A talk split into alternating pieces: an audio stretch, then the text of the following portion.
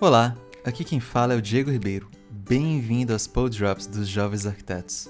Foi e será com experiências que alimentaremos esse podcast, contando um pouquinho sobre as vivências relacionadas a empreendedorismo, arquitetura e desenvolvimento pessoal. Essa relação de empreender, desenvolver as nossas capacidades e as nossas próprias inteligências são parte do que contempla o que é ser um bom arquiteto. O meu objetivo aqui é bastante simples: ampliar horizontes e sair da caixa. A gente vai conversar um pouco sobre como literalmente abrir o cubo e fazer com que ele se transforme naquilo que você deseja.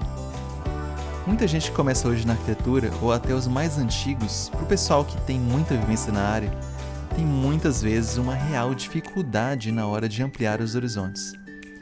As dificuldades vêm de vários lugares, mas muitas vezes elas partem de dentro para fora maior peso que podemos ter na hora do nosso momento de crescer é acreditar.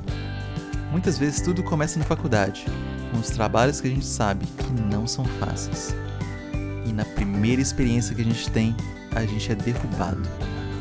Na verdade, isso é um processo corriqueiro no nosso mercado de trabalho. A chance de uma queda é bastante desproporcional relacionada às chances que você tem de acertar. Como que a gente encara essas situações. O que fazer quando nos sentimos pressionados, apertados, desafiados?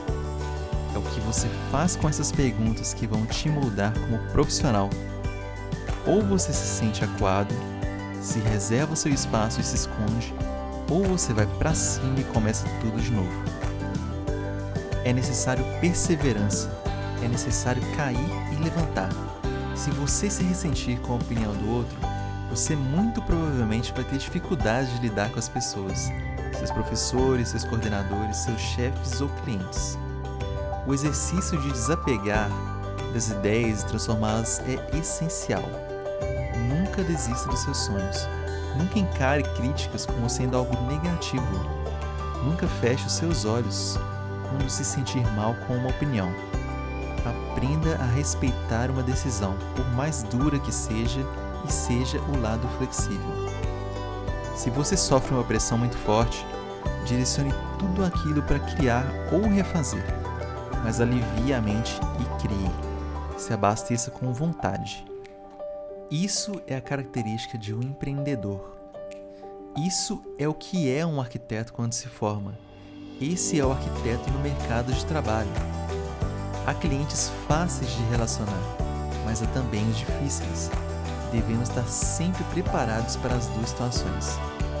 E o que tirar disso tudo? Como arquiteto, o estudante de arquitetura, o empreendedor, como nós podemos levar as coisas?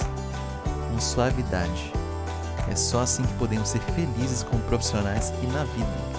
Não se deixe enganar pela opinião do outro. Se você tem certeza do que você está fazendo e do que você quer da sua vida, eu te garanto, você será uma pessoa muito bem-sucedida. Espero que tenham gostado do nosso primeiro pod drop.